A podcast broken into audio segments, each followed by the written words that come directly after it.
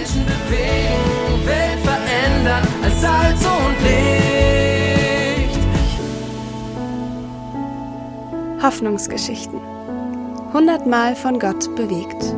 Ein Podcast der Allianzmission. Wachsendes Selbstvertrauen. Tobias de Vries ist Teil des Go Global Jüngerschaftszentrum Cambio auf Gran Canaria. Er berichtet von Lennart, einem Teilnehmer bei Cambio. Von Anfang an fiel mir auf, wie still Lennart war, vor allem in den Unterrichtseinheiten bei Cambio.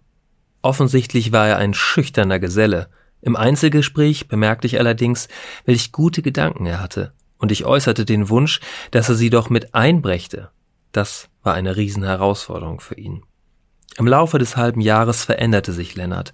Er begriff, dass es von Gott abhängt, welchen Wert er hat, dass Gott ihn liebt, ob er sich nun traut, vor Menschen zu sprechen oder zu beten oder eben nicht.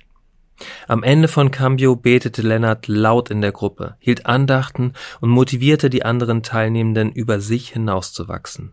Seine Frau Mika sagte mir am Ende von Cambio, Hätte mir jemand vor einem halben Jahr gesagt, dass Lennart laut in einer Gruppe betet, hätte ich es nicht geglaubt.